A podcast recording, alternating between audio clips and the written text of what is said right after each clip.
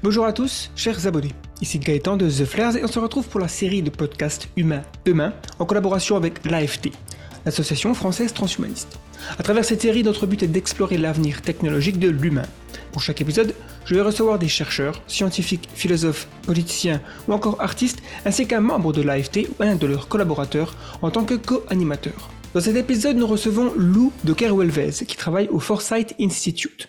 Marc Roux, président de l'AFT, va m'accompagner en tant que co-animateur. La conversation est disponible en vidéo sur YouTube et en audio sur votre plateforme de podcast préférée. Profitez-en pour vous abonner afin de ne pas manquer les prochains épisodes.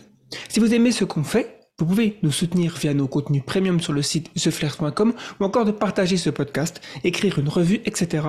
C'est une façon simple et rapide pour nous donner un véritable coup de pouce. On vous souhaite une bonne écoute. C'est parti. L'Internet des objets L'intelligence artificielle vous intéresse? Accédez aux derniers livres audio, podcasts et livres électroniques en un seul endroit. Trouvez votre source d'inspiration sur farnell.com/multimédia. Farnell, votre fournisseur de produits électroniques et industriels.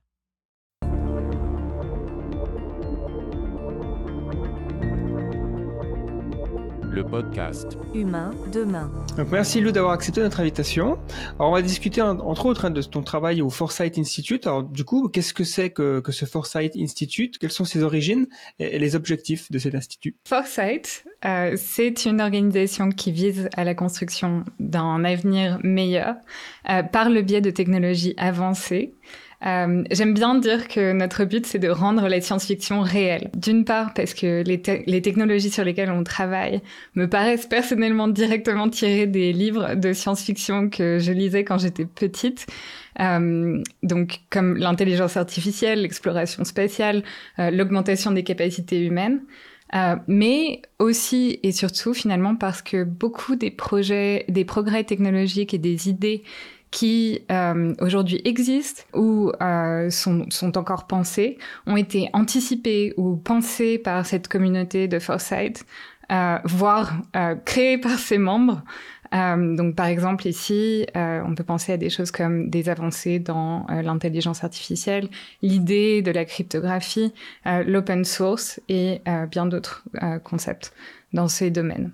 Euh, quant à ses origines, donc il a été euh, fondé en 1986 par euh, Eric Drexler et Christine Peterson sur des idées qui ont été discutées dans Engines of Creation, les moteurs de la création, qui est un livre écrit par Eric Drexler où il proposait une vision d'un réseau de technologies émergentes, révolutionnaires, transformatrices, qui aurait le potentiel d'améliorer considérablement la condition humaine.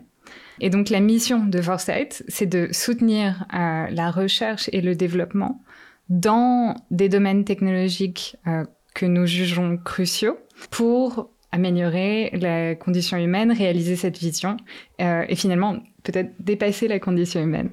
On travaille à tout cela par l'organisation de conférences, de groupes de réflexion, la promotion de débats que l'on espère éclairer.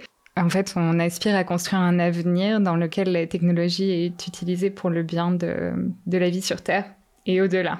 Super. Bon, bah, je pense qu'on va, à travers cette conversation, décortiquer tout ça, notamment les, différentes technologies euh, que le Foresight Institute euh, s'intéresse. Et ton rôle personnellement euh, dans l'institut, qu'est-ce qu'est-ce que c'est? Quel est ton travail euh, ça fait maintenant 6, 7 ans euh, que je travaille à Foresight. Donc, je suis passée par beaucoup de rôles et on, en fait, l'organisation a beaucoup évolué au cours de ces 7 ans. Actuellement, euh, je suis, euh, je me suis rapatriée en Europe après 7 ans aux États-Unis. Et donc, je développe Foresight et toutes ses missions en Europe euh, je me concentre en ce moment beaucoup sur le concept euh, de science décentralisée. J'organise workshop en marge de la conférence ETHCC, qui est une conférence de cryptographie et Ethereum. Euh, là, les 15 et 16 juillet, j'organise notre conférence annuelle ici qui s'appelle Vision Weekend, euh, qu'on organise au Château du Fay euh, en, en, Bourgogne, pas loin de Paris. Et généralement, euh, j'essaye de, d'organiser et de croître cette euh, communauté de Foresight ici en Europe. Et donc, Ça, cela nous donne un, petit, un petit rappel de là où est-ce que Foresight Institute euh, vient. Euh, mais est-ce que tu peux nous parler de la manière dont cette organisation, donc il y a une histoire, euh, eh bien a, évolué? Comment est-ce que son projet a, évolué entre ses origines et aujourd'hui? Est-ce que tu, tu dirais que Foresight Institute est toujours sur les, les mêmes lignes principales? Qu'est-ce qui est toujours à l'identique. Qu'est-ce qui a pu euh, changer euh, euh, donc entre ses origines et, et aujourd'hui? Alors évidemment, c'est 35 ans d'histoire ou plus. Donc il y a vraiment beaucoup à dire et je ne prétends même pas à connaître moi-même toute cette histoire, mais on a beaucoup d'archives très intéressantes. Si tu veux, Lou, je, je, précise ma question, euh, Lou, excuse-moi. Euh, moi, quand j'ai découvert euh, Foresight Institute, j'avais euh, l'impression, à travers les travaux de Eric Dressler, que tout ce qui tournait autour des nanotechnologies était quasiment fondateur ou en tout cas très présent. Et d'ailleurs que ça avait joué un rôle important dans l'ensemble du développement de la réflexion transhumaniste à partir des années 80.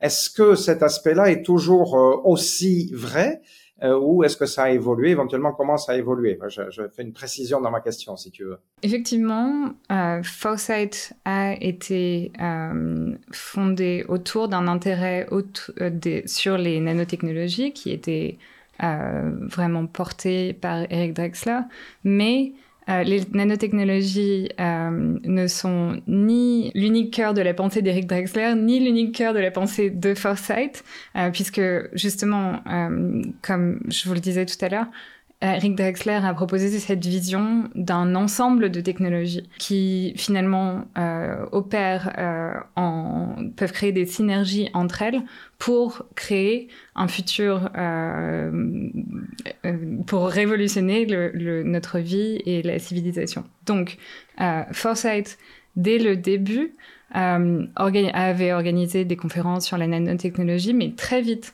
a aussi inclus euh, un, tout un ensemble d'autres euh, domaines euh, dans ces discussions, comme l'intelligence artificielle, notamment parce que Eric Drexler décrivait, parlait de cette technologie et expliquait son importance même pour la modélisation et les simulations des nanotechnologies.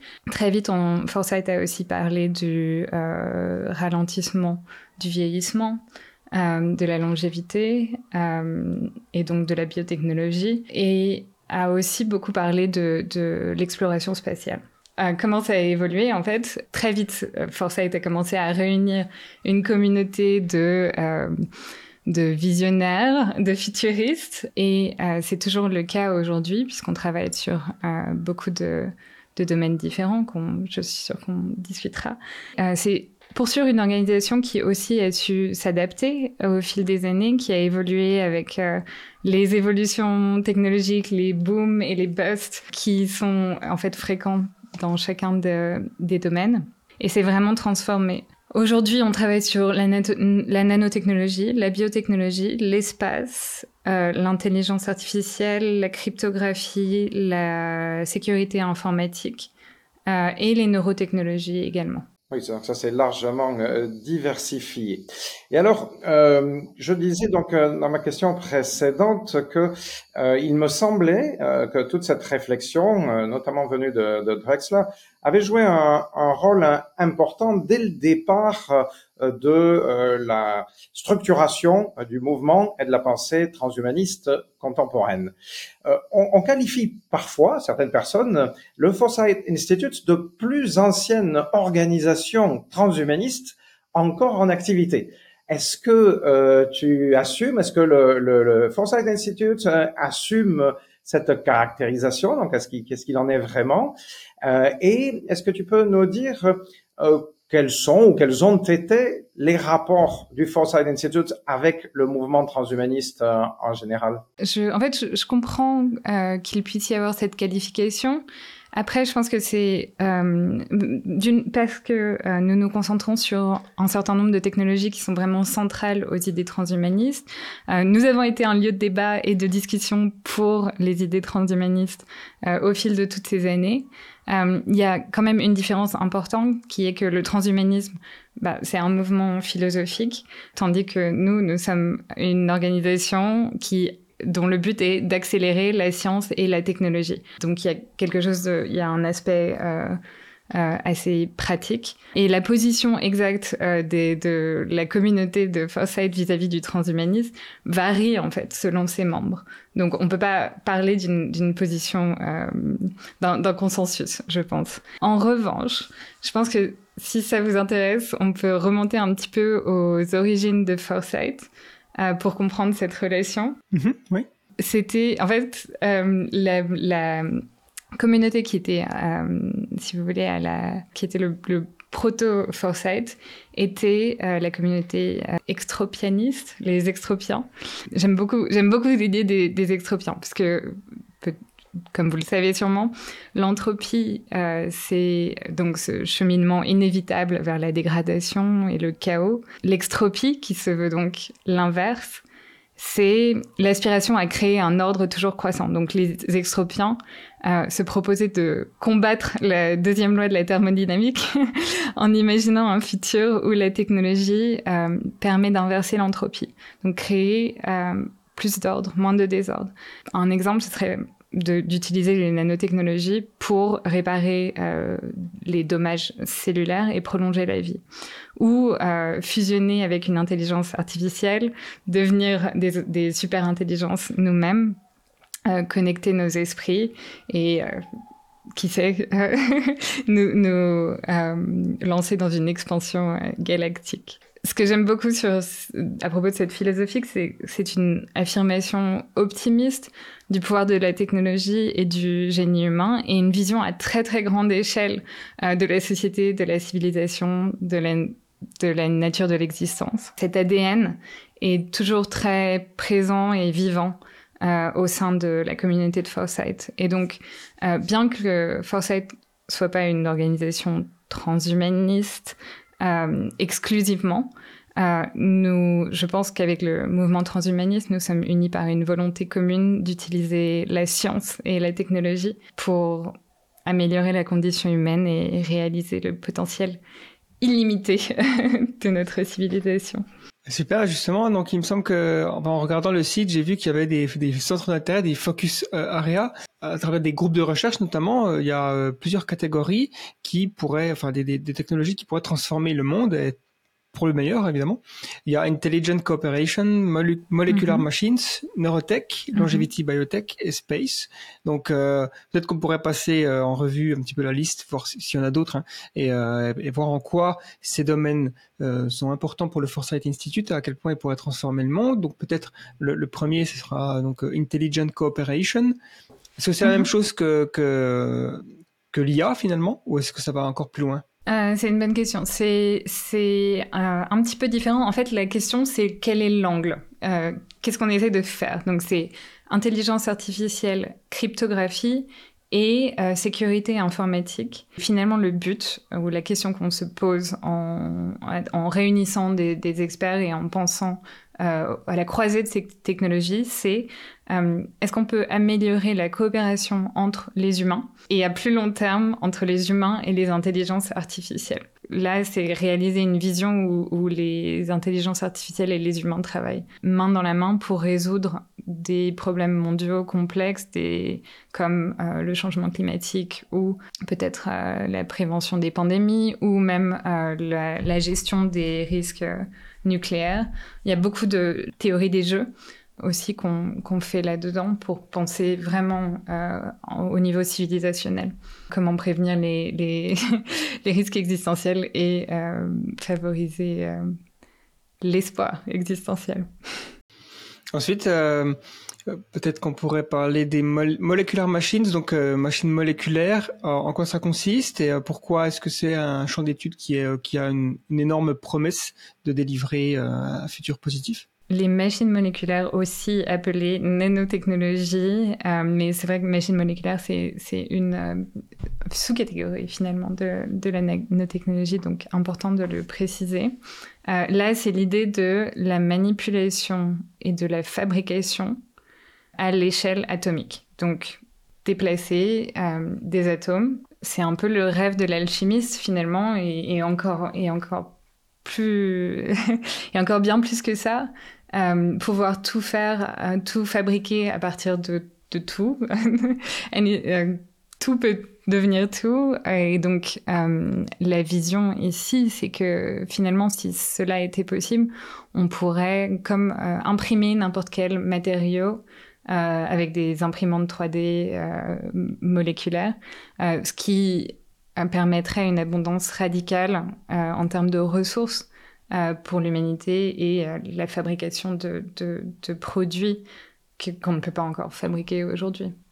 Ouais, je, c'est un peu le, la fin de la rareté, euh, la, fin la fin de la fin dans le monde ou de, toute forme de ressources de subsistance, puisque Exactement, c'est l'abondance radicale, comme, comme l'a décrit Drexler aussi dans un de ses livres. Qu'est-ce qu'on qu'est-ce qu'on peut dire derrière le, le centre de recherche euh, Neurotech? Du coup, est-ce que là, ça va être d'essayer de, de travailler plutôt sur euh, les aspects qualitatifs de l'esprit et de faire en sorte que les, les humains du futur euh, expériencent des des états d'esprit très positifs, euh, peut-être euh, éradiquer la dépression et des maladies mentales comme ça ou, Intéressant. alors, je sais qu'on travaille surtout sur les interfaces ah entre euh, les esprits et les ordinateurs, mais essayer de, faire, en essayant de faire en sorte que celle-ci soit euh, bénéfique et éthique. Là, vous pouvez penser à euh, hmm, la possibilité de connecter notre cerveau directement à un ordinateur, ce qui pourrait faciliter l'apprentissage, la communication et qui sait quoi d'autre, ainsi que et ça c'est une autre partie de la neurotechnologie, la possibilité de euh, uploader, de, télécharger notre esprit dans un, dans un ordinateur. Donc une, simulation peut-être euh, de notre esprit qui serait qui serait in silico. D'accord, et ça, ça rejoint peut-être aussi un peu l'idée de les longevity biotech, puisque c'est une forme entre guillemets de d'immortalité ou d'immortalité et l'autre euh, ce sera ben, plus avec la biologie donc euh, tout ce qui concerne les biotech Absolument, ben, c'est exact. Et euh, il y a aussi la possibilité, peut-être, cela puisse être utile pour l'alignement de l'intelligence artificielle. Que le, avec d'accord, je vois ce que tu dis. Hein, c'est le côté, si on peut pas les battre, on, on, peut les, on peut les joindre. Quoi. C'est Absolument. On peut fusionner. oui, c'est ça. Et enfin, la dernière catégorie, c'est avec l'espace. Là, est-ce que c'est, euh, on va dire, le, le, rêve un petit peu historique de coloniser l'univers, euh, d'envoyer des, des êtres humains, de la vie, propager la vie dans tout le cosmos? C'est ça. Et en fait, en commençant par euh, travailler sur l'extraction de sur des astéroïdes, comme une première étape finalement vers une expansion ultérieure. Il y a aussi l'idée que, par exemple, en commençant à construire une, base euh, sur la Lune, on peut, avoir la capacité de se lancer plus facilement dans l'espace. Et ça, c'est effectivement le rêve euh, de découverte et d'exploration infinie de, l'espace. Mais il y a aussi la biotechnologie dont on n'a pas parlé. C'est ça, oui, on a, on a brièvement mentionné, mais on peut euh, s'attarder un petit peu dessus pour voir en quoi ben, c'est important pour le futur, effectivement. Bah, en fait, c'est l'idée de pouvoir réaliser un, un rajeunissement euh, pour le premier humain de manière à ce qu'il puisse atteindre euh, ce qu'on appelle la longevity escape velocity, la vitesse d'échappement euh, de longévité. Je, je suis pas sûre de la traduction en français. Mais donc un, monde et donc un monde où la maladie et le vieillissement ne seraient pas nécessairement des, fatalités, où on aurait le, le, choix en fait. Très bien. Et il me semble que effectivement pour euh, tout ça, ça c'est des technologies qui ont un pouvoir euh, incroyable pour réaliser des futurs positifs, mais il y a aussi de nombreux dangers derrière euh, les technologies. Beaucoup de technologies ont euh, cette espèce de, c'est une épée à double tranchant, voilà. J'ai aussi du mal des fois à trouver les termes en français. Et donc, donc on a tout ce qu'on dit, ce qu'on appelle les, les, risques existentiels. C'est un sujet aussi important. J'en parle assez souvent sur la chaîne de Flares et je sais que c'est quelque chose qui qui, qui, est souvent négligé. Et euh, au XXIe siècle, il y a de nombreuses technologies qui offrent malheureusement des, des pouvoirs de destruction euh, jamais vus et qui, se démocratisent. On a les biotech, les l'IA, euh, les, les, ogives nucléaires qui sont là depuis 1945.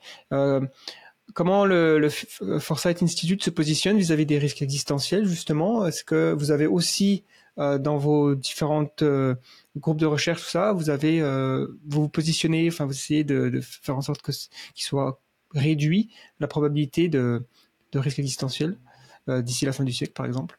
Absolument. En fait, la compréhension, l'atténuation des risques existentiels est vraiment au cœur des préoccupations de Foresight. L'idée du grand pouvoir qui implique de grandes responsabilités. Si on travaille à l'accélération des technologies, il faut qu'on soit conscient euh, du fait que ces technologies euh, qui sont porteuses de, de potentiel énorme pour le de progrès euh, sont aussi potentiellement porteuses de dangers sans précédent.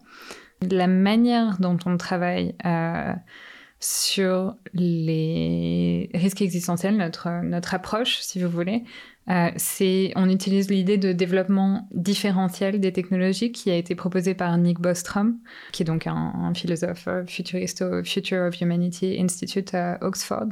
En termes simples, le développement différentiel, ça signifie qu'on cherche à favoriser l'évolution de technologies qui peuvent euh, bénéficier à, à l'humanité et qu'on retarde ou qu'on travaille à atténuer les risques qui sont associés à celles qui pourraient nous mettre en, péril. Euh, je peux vous donner un exemple.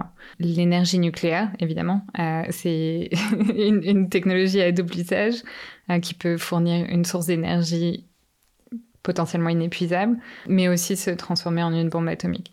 Donc, par exemple, là-dessus, on fait beaucoup de travail sur la sécurité informatique, très important pour euh, et la création de, de, mécanismes de sécurité.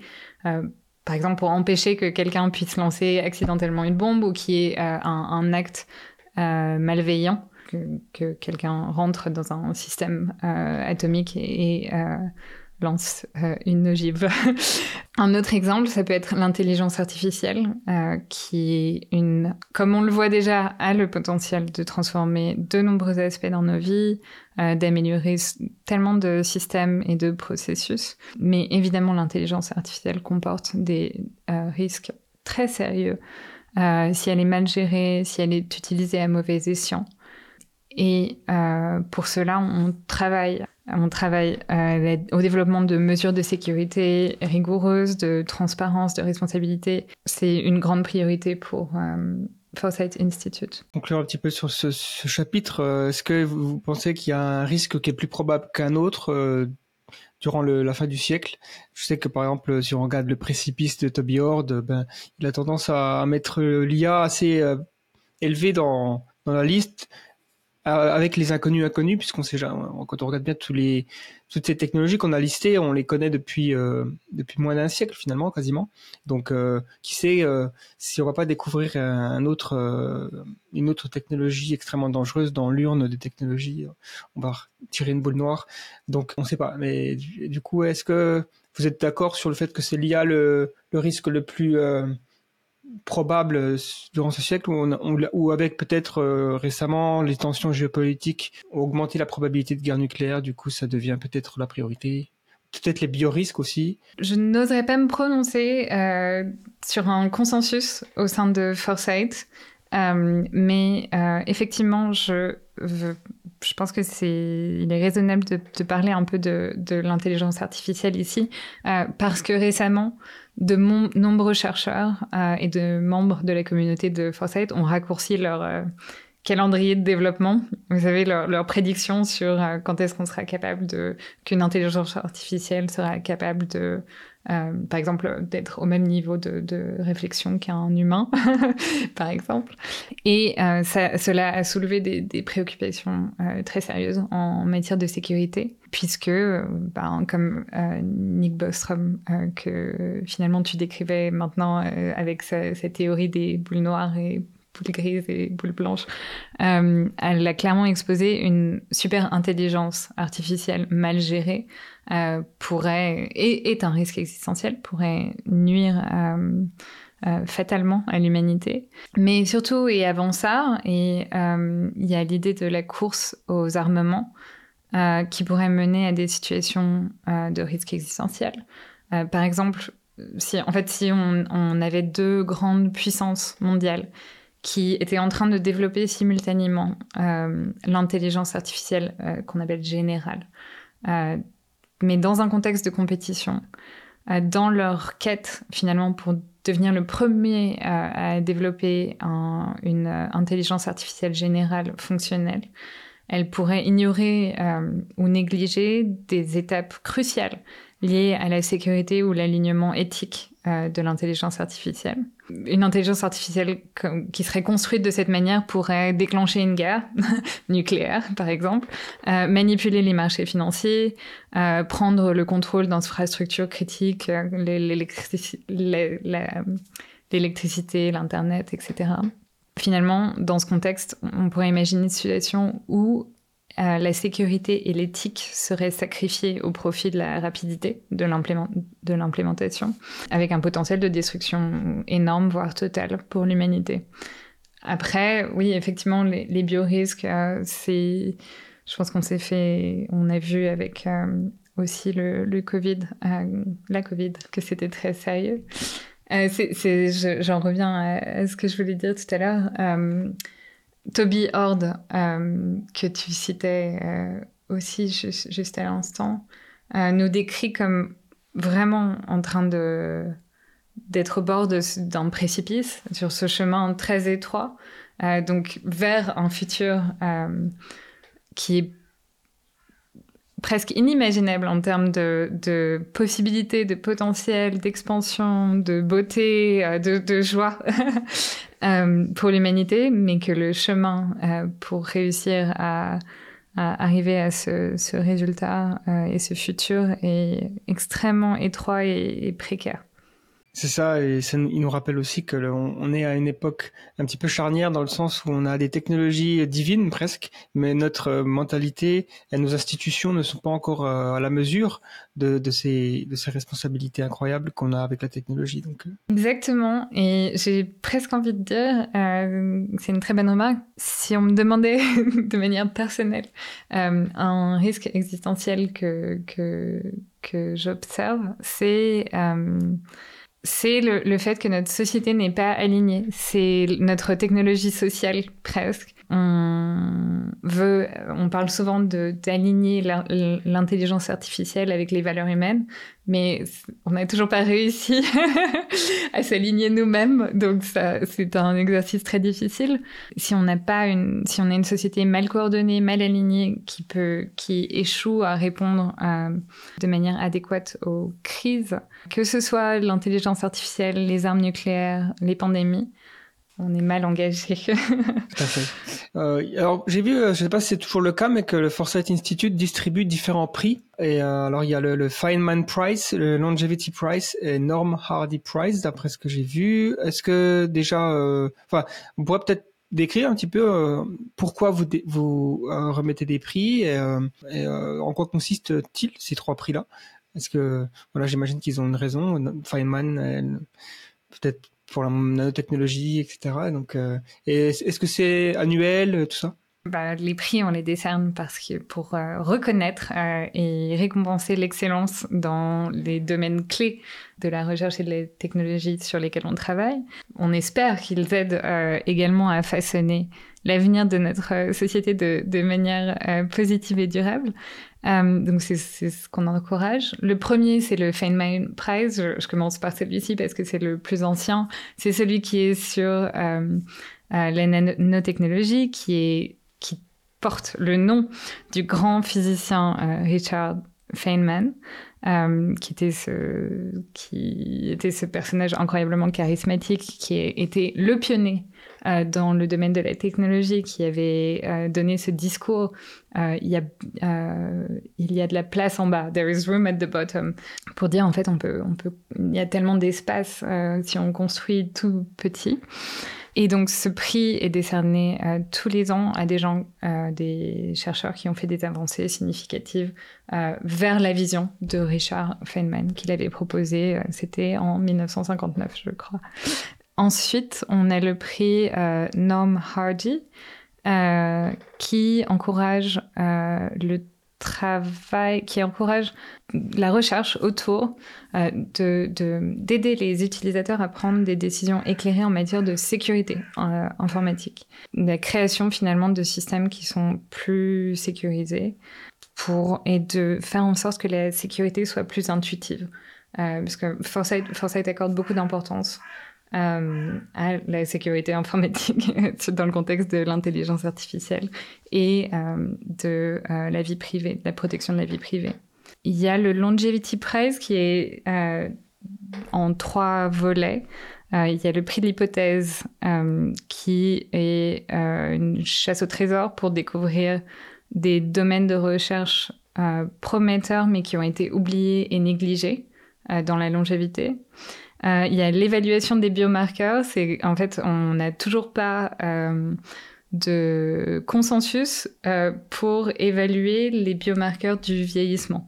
Donc là, c'est essayer de, faire en sorte de, choisir quels sont les meilleurs biomarqueurs. Et le prix du reconditionnement des médicaments génériques.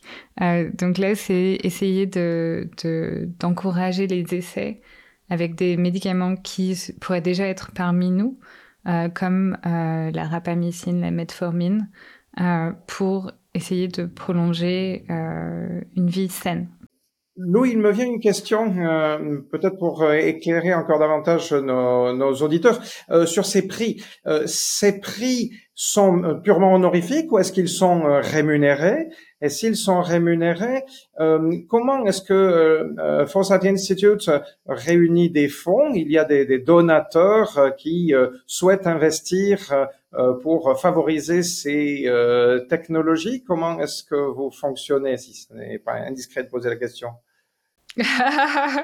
Euh, non, absolument, c'est exactement le cas. En fait, ces prix sont, sont travaille toujours euh, main dans la main, en fait, euh, avec des donateurs qui sont passionnés par le fait de faire avancer ces technologies euh, ou des organisations.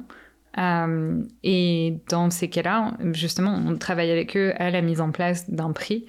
et ensuite, Foresight se charge de la publication, de, de réunir des chercheurs qui peuvent potentiellement travailler euh, sur ces sujets.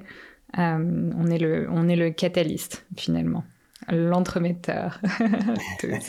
enfin, l'organisation, voilà, qui permet de se rencontrer des, des, personnes passionnées qui ont des moyens financiers et des laboratoires, des chercheurs qui peuvent mettre en œuvre ces, ces travaux. Donc, ça, ça, me paraît un rôle déterminant. Absolument. Absolument. Et je pense qu'il y a aussi, enfin, c'est pas tellement en rapport avec les prix, mais sur le, sur le sujet de euh, permettre de se rencontrer, c'est se rencontrer, euh, de rencontrer les gens qui peuvent financer et euh, les gens qui sont en recherche de financement, ainsi que des scientifiques qui sont de différentes disciplines. la science est souvent organisée en silos aujourd'hui et les technologies euh, ont chacune leur jargon, leurs problèmes propres et ne communiquent pas toujours entre elles, ce qui est très dommage parce que euh, il y a vraiment des endroits où des synergies pourraient permettre euh, des, des, avancées majeures. Et donc on fait de gros efforts, nous, euh, pour euh, encourager la multidisciplinarité, euh, réunir des, des, scientifiques et des technologues d'horizons différents et les, les, faire travailler ensemble. je vais revenir à un petit peu ce qui a l'air d'être ma marotte aujourd'hui, je ne sais pas, mais il me semble que ça a son importance. Je voudrais revenir encore vers les, les nanotechnologies. Tu viens de parler de l'importance de Richard Feynman dans les réflexions initiales euh, du, du, Foresight Institute. Euh, pour ma part, euh, en tant que transhumaniste patenté, j'ai constaté que à l'origine du mouvement transhumaniste, je le disais un petit peu dans les années 80, les nanotechnologies étaient vues par beaucoup d'analystes et comme par les militants peut-être comme le moteur principal de ce qui a été appelé la convergence technologique. Tu n'as pas utilisé cette expression, mais tu nous en as parlé euh, plusieurs fois euh, déjà, en réalité. Euh, et donc cette convergence, c'est elle qui devait sous-tendre la pensée transhumaniste. Ça se voit par exemple dans le, le fameux rapport de Rocco and Bainbridge en, 2002, hein, qui ont créé cet acronyme NBIC. Et on constate à ce moment-là que ben, l'élément qui est mis en tête, c'est le N, le N de nanotechnologie. Alors, je, je, je constate ça, et d'un autre côté, j'ai l'impression depuis quelques années, mais alors maintenant ça fait peut-être une dizaine d'années, euh, que pas mal de, de, transhumanistes, par exemple, ont pu être déçus, ou en tout cas, on n'entend plus beaucoup parler de ce champ de recherche. On, entend beaucoup de parler de, des biotechnologies. En ce moment, c'est l'intelligence artificielle à fond les boulons. Euh, que sont devenues les nanotechnologies? Qu'est-ce qui s'est passé? Est-ce que tu en mesure, et en nous disant, par du point de vue de Foresight Institute, qui me semble concerné euh, par cet aspect-là. Euh, Qu'est-ce qui s'est passé avec les nanotechnologies? Où est-ce qu'on en est? Qu'est-ce que tu peux nous dire? C'est une bonne question aussi. euh, oui, euh, non, non, une question légitime. C'est une question légitime. En fait, euh, qu'est-ce qui s'est passé? Donc, effectivement, il y a eu cet enthousiasme euh, sur finalement lequel a été fondé Foresight sur les nanotechnologies euh, donc Foresight 1986, donc autour de cette époque. Et euh, on n'a pas réalisé encore cette vision euh, des euh, imprimantes moléculaires. Et il y a plusieurs euh, raisons à cela. Donc, il s'est passé plusieurs choses qui n'ont pas aidé. Euh, il y a eu une dilution de cette vision original de, qui pourrait permettre la fabrication et la manipulation à l'échelle atomique notamment parce que, donc, par exemple, euh, y a, autour de cet enthousiasme euh, que tu viens de décrire, Marc, euh, Bill Clinton avait été séduit euh, par les nouvelles possibilités offertes par la nanotech et avait lancé euh, l'initiative nationale pour la nanotechnologie, la NNI, qui avait entraîné des milliards de dollars d'investissement dans la recherche en nanotech. Ce qui a permis beaucoup d'avancées, par exemple dans les no nanoparticules lipidiques, pour l'administration d'ARNM, et également dans le domaine de l'informatique quantique. Mais la vision euh, très super originelle, ambitieuse euh, de la nanotechnologie moléculaire a stagné. Euh, et ça, c'est à cause de problèmes de finalement de, de financement. Cette vision était tellement ambitieuse et long-termiste euh, que euh, des projets en fait se sont glissés euh, pour, obtenir ces financements qui étaient finalement des, projets un peu plus banals qui qui se revendiquaient de la nanotechnologie sans avoir à défendre ces objectifs extrêmement ambitieux et, et long-termistes. C'était finalement c'est des, projets qui travaillaient sur l'échelle nanométrique, mais qui n'étaient pas sur la fabrication et la manipulation de la matière à l'échelle nanométrique. Parce que ce, dernier, euh, cette dernière vision, cette, cette ambition euh, est beaucoup plus difficile euh, à réaliser. Il y a eu un autre moment clé qui a été un débat public clé euh, sur la direction de la nanotechnologie, qui est le débat Drexler-Smalley. Euh, Richard Smalley, c'était le lauréat du prix Nobel. et il a critiqué la faisabilité technique de la nanotechnologie moléculaire, qui était donc la vision que Eric Drexler avait proposée et finalement en, en, développant la vision de, de Feynman. Et il avait argumenté un point assez technique sur l'impossibilité euh, d'une certaine manière de faire de la nanotechnologie moléculaire, mais c'était euh, ce qu'on appelle un, euh, un strawman argument. C'était c'est un argument, euh, un épouvantail rhétorique, je crois qu'on dit en français. Ah, ah ok, super, bah, merci de me l'apprendre. Un épouvantail rhétorique, absolument, car il y a d'autres manières de faire de la nanotechnologie moléculaire et que dans un sens, même Drexler avait déjà proposé une autre vision depuis cette, une, certaine, une, sa, vision du début. Il y a aussi eu, et je pense que tous les tous ceux qui sont penchés un peu sur les nanotechnologies en auront entendu parler, euh, euh, les, des inquiétudes et une espèce de panique euh, sociétale autour des risques potentiels, notamment du l'idée de grey goo, donc cette boue grise, la peur finalement que des nanorobots autoréplicateurs deviennent, puisqu'ils sont si petits, euh, créer de plus en plus de copies d'eux-mêmes. Et finalement euh, avec une c'est comme on imagine une, cellule euh, qui se divise de manière incontrôlable c'est comme un cancer qui, finalement remplirait le monde de nanorobots et mangerait la matière tout, tout, autour d'elle en fait la plupart des experts estiment que ce scénario est vraiment peu probable, surtout avec les nouvelles, euh, les nouvelles, les propositions plus récentes de, la manière de faire de la nanotechnologie, parce qu'il y a plusieurs manières. Et il y a d'autres risques qui sont en fait bien plus sérieux, euh, comme euh, la possibilité d'utiliser les nanotech pour développer de nouvelles armes, de nouvelles armes biologiques ou pas, de manière extrêmement rapide, facile et économique. Il y avait eu un, un, roman même, si je me souviens bien, je pense que c'était Michael Christian euh, qui avait euh, écrit euh, tout un roman autour du fantasme de la Grey Goo.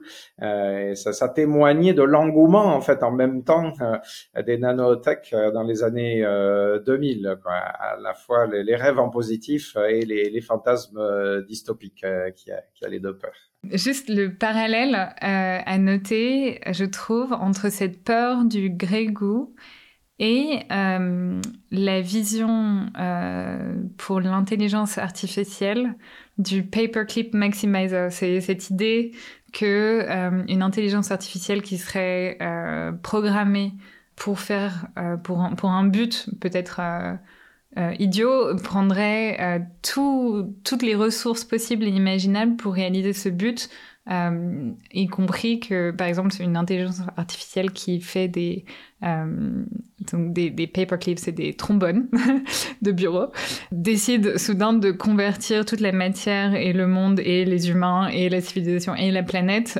et le système solaire en trombone. Et il y a vraiment un parallèle, une vision entre ces deux peurs qui, sont intéressantes, je trouve. Oui, tout à fait. Moi, j'y lis le même type de, fantasme et le même euh, fonctionnement, euh, en effet. Mais en réalité, euh, finalement, il me semble que les progrès euh, dans les nanotechnologies se sont pas arrêtés. Euh, mais certains ont pu être déçus parce qu'on avait trop fantasmé. Mais en fait, tu, tu l'as dit, euh, le, le, projet s'est décliné en toute une série de projets plus focalisés sur des, euh, aspects euh, particuliers. Euh, on l'a vu, par exemple, que ce soit dans la gravure de plus en plus fine des transistors dans le silicium, c'est une application quand même très concrète qui a accompagné les progrès de l'informatique depuis toutes ces années-là, ou encore la, la multiplication des nanomatériaux. Au passage, je trouve toujours surprenant de constater que euh, on parle aussi peu de la présence des nanomatériaux, euh, qui me semblent très réels dans notre euh, quotidien, avec leurs aspects positifs et, et négatif, quoi. Comme si il n'y avait, comme si on parlait de Grey Goo, alors là tout le monde en parle. Par contre, quand il s'agit de parler de la présence des nanomatériaux, là c'est silence radar. Enfin, ça c'est un commentaire en passant. Mais par contre, ce sur quoi, là je voudrais t'interroger, c'est sur le fait que tout de même on, attend toujours encore les fameux nanorobots, notamment les nanorobots à, à visée médicale ou améliorative d'un point de vue transhumaniste. Et je, te pose cette question parce que euh, le euh, Foresight Institute avait euh, fait tout un travail, je me rappelle, de d'imagerie, de représentation de ce que pourraient être ces fameux nanorobots. Je pense qu'il y en a encore euh, si on cherche un petit peu de ces images sur le site du Foresight euh, Institute. Et je me rappelle, j'avais été très impressionné à l'époque. Il y avait même des petites vidéos euh, qui montrant des, qui montraient des, des, robots, par exemple, qui prenaient la, la place de neurones euh, dans un dans un cerveau. Euh, donc, apparemment, on n'y est pas encore. Mais qu'est-ce qui existe réellement à la connaissance du Foresight Institute en matière de nano-robots? Qu'est-ce qu'on peut, qu'est-ce qu'il est légitime qu'on appelle nano-robots? Par exemple, je, tout à l'heure, tu as parlé de parmi les milliards investis euh, dans le plan Clinton. Euh, euh de, de, financement euh, de projets euh, de, de nanoparticules lipidiques. Alors, je sais ce que c'est qu'un liposome.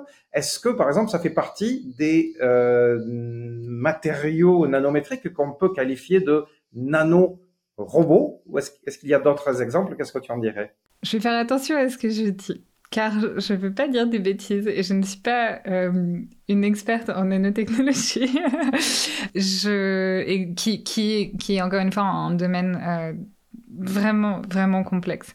Donc la définition exacte du nanorobot, je, je ne suis pas sûre de ce qui peut se, être ainsi qualifié. Euh, je peux euh, te dire ce qui, ce qui a été développé. Euh, en fait, on n'a pas, pas encore ces, ces nanorobots qui ont été illustrés par Foresight, notamment les nanorobots à visée médicale. Ce serait fantastique si on pouvait les avoir et un énorme progrès justement pour la longévité, le, prolongement de la vie saine et en bonne santé. En revanche, ce qui a été, euh, il, y a eu des, il y a eu des réels progrès récemment, et peut-être que la nanotechnologie est sur le point de euh, connaître un nouveau printemps, euh, de fleurir de nouveau. il y a quelque chose qui s'appelle la nanotechnologie de l'ADN. Donc c'est finalement construire comme un peu avec des Lego, mais à la place des briques, euh, on utilise de, l'ADN. Euh, donc ça s'appelle de l'ADN origami. Euh, c'est, ça a été créé par Paul Rothermund et ça consiste à prendre une pièce d'ADN, la plier en différentes formes, donc c'est en trois dimensions. Il y a aussi un domaine qui s'appelle la menuiserie protéique, qui se concentre sur la création d'interfaces donc cette fois, c'est une, nanotechnologie qui est euh, basée sur euh, les protéines. Euh, dans l'optique d'une impression moléculaire en 3D complexe, il y a quelqu'un qui s'appelle Andrew Tuberfield qui travaille sur la conception d'une imprimante nano artificielle compacte utilisant une technologie qui est fondée sur les ribosomes. Euh, et qui utilise l'origami ADN pour la lecture et l'écriture sur un nano-tissu. Ça, c'est ce qui, euh, c'est les progrès qui concernent les outils physiques. Mais il y a aussi des progrès très importants qui ont été faits récemment euh, dans les outils logiciels de la nanotechnologie. Et ça, c'est critique euh, parce que, et c'est porteur d'espoir vraiment, euh, parce que les euh, modélisations, les simulations assistées par l'intelligence artificielle permettent aux chercheurs de concevoir les structures, de concevoir quelles pourraient être des structures moléculaires complexes qui pourraient permettre le fonctionnement de la nanotechnologie. Il y a également le fait que, par exemple, toutes les, approches que j'ai décrites là, c'est des approches différentes. Mais finalement, on pourrait les combiner. Et récemment, il y a euh, un logiciel euh, comme... Il y a des logiciels qui proposent des intégrations, euh, comme le logiciel Samsung, qui propose des simulations hybrides, donc en ADN, protéines, et qui arrive à créer un environnement de simulation cohérent pour, pour ces, pour ces choses-là. Finalement, il y a aussi l'idée de l'impression 3D nano, nanomoléculaire euh, qui a été relancée par Adam Marblestone euh, de manière significative. Et euh, lui, il parle de fabrication additive moléculaire. Donc l'idée de fabriquer des objets macromoléculaires, des grosses choses, en utilisant des systèmes qui sont programmés euh, est contrôlé de l'extérieur, euh, mais euh, qui opère à l'échelle nanométrique. En fait, et ça c'est un point que je voulais partager un petit peu avant, finalement, aujourd'hui, ce qui manque pour réaliser tout cela, c'est vraiment une organisation qui ait la vision, les financements à long terme, le souffle nécessaire euh, pour faire progresser la nanotechnologie. Parce que, comme je l'ai décrit un petit peu avant, euh, le problème, c'est vraiment que euh, ça requiert... c'est extrêmement ambitieux, c'est très long-termiste. en fait, pour chaque objet qu'on fabrique aujourd'hui, il y a une manière de, le fabriquer qui est un, comment dire, un raccourci finalement. On peut déjà le faire. Donc avoir une fabrication euh, en 3D de, à, visée générale, euh, ça demanderait des investissements énormes en matière de recherche et ça demande aussi d'amener ensemble des disciplines qui sont qui encore une fois ne, communiquent pas forcément donc dans ce cas la chimie euh, la physique la biologie euh, et l'informatique. Et ça, on ne l'a pas. Il me semble que le Foresight Institute euh, joue ce, rôle euh, de, de, coordination et a encore un, gros gros travail évidemment et de grosses potentialités pour faire ça. Et je, je, je, reviens aussi très rapidement sur le fait que le Foresight Institute a produit de l'imagerie euh, fictionnelle euh, pour essayer de, de penser euh, ces, ces, machines moléculaires.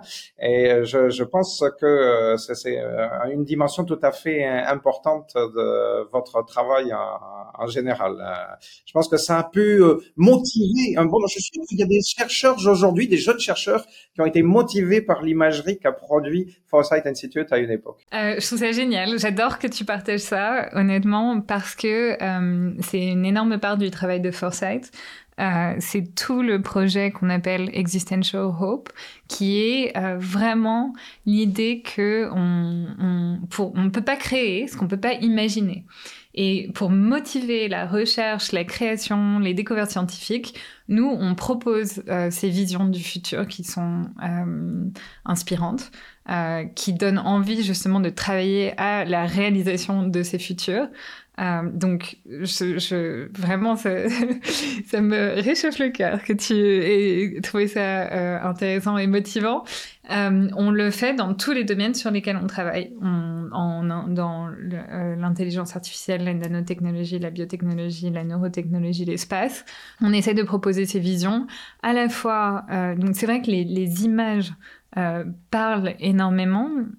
c'est pour ça qu'on a fait une galerie au sein du projet qu'on appelle Existential Hope, qui veut dire euh, l'espoir, existentiel, qui est en fait le contrepoint des, risques existentiels, qui est de proposer euh, ces visions optimistes, euh, enfin ces, ces, visions qui sont inspirantes et qui motivent à vouloir construire et réaliser ces futurs souhaitables.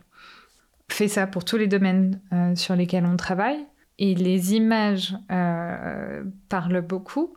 C'est pour ça qu'on a, créé une galerie finalement qui, propose des images de, de, des visions qu'on essaie de réaliser. On propose aussi des euh, petites nouvelles, des scénarios en fait, euh, vers lesquels on travaille. Tout, tout, toutes ces, formats, ces visions du futur qu'on souhaite réaliser. C'est vrai que c'est super important dans la mesure où on vit quand même dans un monde où la majorité du contenu en science-fiction aujourd'hui a quand même une connotation négative, dystopique, il y a un intérêt narratif, je pense, de, faire de la dystopie parce que c'est sûr que ça vend mieux. Hein. Et puis les histoires sont intéressantes dans la mesure où on a des conflits, etc. Et donc l'imagination d'un auteur de science-fiction est peut-être plus amenée à atterrir dans des futurs un petit peu comme ça. Je pense que c'est nécessaire pour motiver aussi les nouveaux, euh, les jeunes générations, les futurs scientifiques, chercheurs, tout ça. Quand on voit à quel point Star Trek, par exemple, a influencé le milieu de la recherche euh, de tous ceux qui aujourd'hui travaillent à la NASA ou autres, c'est euh, Star Trek, c'est clairement du positif. Hein, c'est un monde où l'abondance radicale existe, tout ça et tout ça. D'ailleurs, ils ont une machine réplicateur, euh, tout ça. Donc, finalement, on se voit que peut-être Eric Dressler a, regardé Star Trek. Il y a aussi un truc intéressant, j'ai vu sur euh, que vous faites, c'est les tech trees, donc les arbres technologiques. Est-ce que ça, c'est aussi euh, dans le but de de dessiner comme ça des trajectoires possibles vers des technologies qui sont matures et ensuite de faire de la rétro-ingénierie euh, parce que ça me fait penser à les arbres technologiques souvent aux jeux vidéo de, de, gestion comme ça où on peut voir les cases qui nous restent à parcourir et je trouve ça toujours ça manque en fait dans le monde réel finalement parce qu'on se dit bah, qu'est-ce qu'on peut faire avec X? Et il suffit de regarder le futur de X pour, pour, pour, pour un petit peu essayer de voir les. Ça. Il me semble que ça s'appelle aussi l'ingénierie exploratoire. Voilà. Donc les, les concepts des tech trees, je peux en, parler un petit peu. Ah, c'est exactement ce que ce que tu viens de décrire l'idée et ça euh, découle directement de ce qu'on ce qu'on vient de discuter, c'est-à-dire que euh, les tech trees c'est euh, c'est ce qui vient après qu'on ait décidé finalement quelle vision du futur on essaye d'atteindre dans un domaine. Donc on a décidé de notre but et maintenant on essaye de euh, cartographier pas à pas euh, comment on atteint cette, euh, cette vision. Donc peut-être que le meilleur moyen d'expliquer c'est effectivement de donner des exemples, mais je ne sais pas si tu faisais référence au jeu vidéo Civilisation qui est qui a inspiré justement euh, les, les, les tech la création des tech euh, donc, les tech ou les arbres technologiques, pour euh, donner la, version française, c'est finalement comme des, des encyclopédies vivantes du d'un domaine technologique. Donc, par exemple, euh, dans le cas de euh, l'arbre de la longévité, euh, on va dire, ou du, rajeunissement, on pourrait avoir plusieurs, plusieurs buts, mais le but c'est atteindre la longevity escape velocity. Et pour faire ça, il y a différents domaines sur lesquels on peut travailler. pour chacun de ces domaines, il y a tout un ensemble de quels sont les problèmes actuels, où est-ce que ça bloque, euh, qui travaille dessus, euh, où sont les financements, où sont les laboratoires, où sont les experts. Euh, ça permet en fait à quelqu'un qui, par exemple, entre dans ce domaine d'avoir une vision d'ensemble dès le début, finalement, de, de, de pouvoir s'orienter sur les différentes problématiques. ça permet à des personnes qui, par exemple, ont des capacités de financement, euh, de comprendre potentiellement où est-ce qu'ils peuvent avoir un, impact significatif s'ils décident, euh, s'ils voient qu'en fait il y a euh, un goulot d'étranglement quelque part, de, de, mettre un investissement significatif dessus et de d'aider à débloquer la recherche euh, dans ce domaine. Et euh, on peut construire toute une sorte de, communauté aussi dessus. Il peut y avoir des gens qui mettent euh, des... On, a des, des, bounties. Donc par exemple, si une personne a des capacités de financement et veut qu'on trouve une solution, est intéressé par la recherche d'une solution à un certain problème, ils peuvent mettre un, un, bounty, donc euh, un, certain une certaine somme euh, qui sera euh, obtenue par la personne qui résoudra ce, ce problème, ou l'équipe ou le laboratoire. Ouais, c'est vrai que c'est vraiment inspirant. Hein.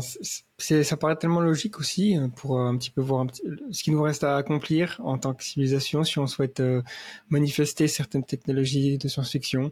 J'aime beaucoup Bon, merci. Et effectivement, je, je, pense que ce qui est intéressant, c'est d'avoir à la fois euh, la tête dans les étoiles, euh, avec euh, penser la vision du futur la plus ambitieuse qu'on puisse imaginer nos rêves les plus fous et, et savoir que en fait ce qu'on peut ce qui est possible est peut-être même bien plus grand et qu'on peut même pas le concevoir et ça c'est quelque chose qui personnellement me motive énormément aussi.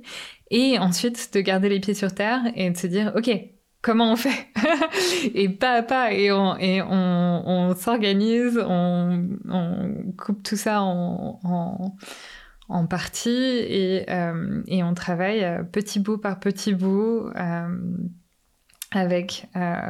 Euh, et voilà, on avance. euh, Lou, tu as balayé un bon nombre des projets, des axes de travail euh, du Foresight Institute.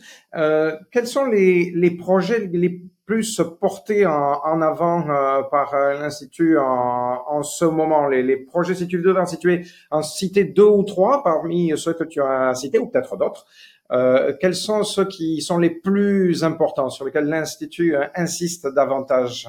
Je pense qu'il y a la manière dont on est structuré qui est vraiment autour des cinq domaines principaux dont j'ai parlé. Là, on a des séminaires, des euh, workshops pour chacun de ces domaines. Et donc ça, c'est le cœur de notre recherche, c'est vraiment important. Euh, après, il y a le projet euh, euh, Existential Hope que j'ai mentionné, qui est vraiment euh, ce, ce, projet de, de, créer des grandes visions inspirantes et qui est finalement ce qui motive et, euh, et soutient euh, tout, tout, ce que l'on fait. C'est en quelque sorte la raison pour laquelle on fait tout ce que l'on fait. Il y a, euh, enfin, on a parlé des prix, on a parlé euh, des tech-trees. Euh, je pense que de, des choses qui sont quand même très importantes, c'est euh, les fellowships, c'est-à-dire qu'on soutient des chercheurs dans les domaines des jeunes et des chercheurs plus expérimentés dans tous ces domaines sur lesquels on travaille. On a une énorme communauté. euh, Fawcett, c'est une petite équipe qui ensuite est connectée à une communauté scientifique euh, extrêmement riche et, immense. Et puis, il y a tout ce qui est, en fait, les événements en général. Donc, euh, c'est là qu'on se réunit, c'est là qu'on travaille ensemble, comme euh, notre conférence euh, annuelle, Vision Weekend, qu'on fait à la fois en France euh, et à San Francisco. Les gens peuvent venir aux deux, car elles ne sont pas en simultané. Et puis, et puis euh, oui, c'est là qu'on... Qu qu'on promeut vraiment la réflexion et le débat sur, sur les technologies futures et euh, leurs implications. Merci encore. Donc, juste une dernière question. Si un de nos auditeurs souhaite contribuer à créer un futur positif, justement, quels, sont les meilleurs moyens, euh, les recommandations que tu, que tu donnerais, euh, à la fois peut-être pour les étudiants qui sont en, début de carrière et qui ont euh, l'avenir devant eux, notamment toute, toute une, plein d'études à faire, qui ont un pouvoir aussi euh, pour transformer le monde, mais il y a aussi des gens en début, voire en milieu de carrière. Euh, donc différentes réponses peut-être pour les deux. J'aime beaucoup cette question parce que c'est vraiment notre mission d'être là pour euh, d'être là pour des gens qui se posent ces questions. Donc je les encourage évidemment à, venir euh, voir le site Existential Hope qui est fait pour justement s'orienter à partir de ces grandes visions du futur je dirais pour euh, des étudiants qui se lancent vraiment, euh, ils pourraient se concentrer sur des domaines qui sont donc essentiels au futur de l'humanité. Par exemple, la sécurité et la gouvernance de euh, l'intelligence artificielle. Ça peut, je, dirais, d'aller sur Existential Hope et de regarder quels sont d'autres euh, différents domaines potentiels qui, qui, sont vraiment en lien avec les, risques existentiels, les risques, les risques existentiels et euh, les existential hope. Euh, évidemment, il y a tout ce qui est la préservation de la biosphère, les biotechnologies, l'énergie nucléaire. Je pense que pour des personnes qui seraient en début de carrière, bah, D'évidemment d'aller voir les tech s'ils sont liés au domaine sur lesquels ils sont intéressés ou qu'ils travaillent. Et pour des gens qui sont en milieu de carrière, je suggérerais de euh, rediriger euh, des, leurs compétences et leur expertise existantes euh, sur des domaines qui ont un impact significatif sur le futur de l'humanité. Par exemple, si quelqu'un travaille dans la technologie, encore une fois, ils peuvent se rediriger vers tout ce qui est la sécurité et la gouvernance de l'intelligence artificielle. S'ils sont dans le domaine de la santé, pourrait se concentrer sur euh, les problèmes liés euh, à la longévité ou à la biotechnologie. Je dirais que, euh, quelle que soit la voie que quelqu'un choisit ou quelles que soient la, les compétences de quelqu'un, l'important c'est je pense, de faire quelque chose auquel on, croit, par lequel on est vraiment motivé et passionné. Euh, encore une fois, je pense qu'il y a beaucoup de, raisons euh, de l'être euh, et d'avoir de l'espoir pour l'humanité. J'espère qu'on en donne suffisamment et assez sur Existential Hope. si, si quelqu'un, si, si les auditeurs, notre audience, se sentent euh, peut-être un peu désemparés euh, face à, euh, il est vrai, tout ce qui est plus dans la science-fiction et même à l'heure actuelle dans, le monde, beaucoup de d'incertitudes et de, de, narratives, je ne sais pas si on peut dire narratives, mais de narratives qui sont souvent dystopiques euh, mais de voir qu'il y a aussi beaucoup de raisons d'espérer. Oui, produire des récits, des récits positifs, c'est tout à fait euh, essentiel. Oui, merci de ce travail, de tout ce travail. On mettra dans la description tous les liens que tu as mentionnés, bien sûr. Euh, le, pour l'Existential Hope, c'est le lien pour le site du Foresight, les tech tout ça. Si jamais tu as des ressources, n'hésite pas à me les envoyer, je les mettrai. Merci encore, du coup. Ok, merci à vous deux, c'était un vrai plaisir un réseau mondial de connaissances et l'engagement de vous accompagner à toutes les étapes de vos projets. De la recherche à la conception, en passant par la maintenance, Farnell, une équipe de confiance. Pour en savoir plus, rendez-vous sur fr.farnell.com.